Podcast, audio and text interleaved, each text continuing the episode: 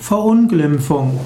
Verunglimpfung ist die, das besondere Herabwürdigen einer Person oder auch einer Institution durch eine Äußerung, durch eine Darstellung oder auch durch eine Handlung.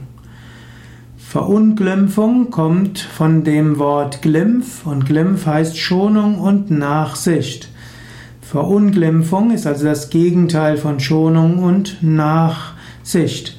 Verunglimpfung ist also eine Herabwürdigung, eine besonders kränkende Form der Beleidigung und der üblen Nachrede. Verunglimpfung ist sogar strafbar.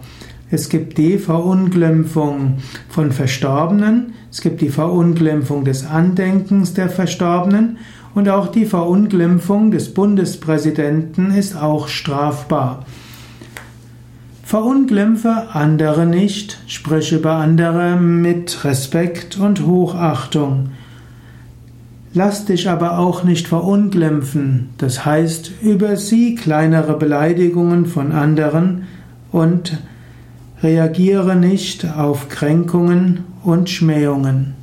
Lerne es, Menschen in ihrem Inneren zu lieben, egal was sie sagen.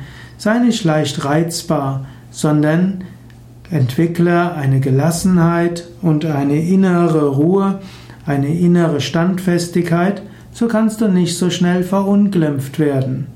Auch ein Prinzip ist, es sei unter deiner Würde, dass du von Menschen deinen Gemütszustand bestimmen lässt, die dir nicht wohlgesonnen sind.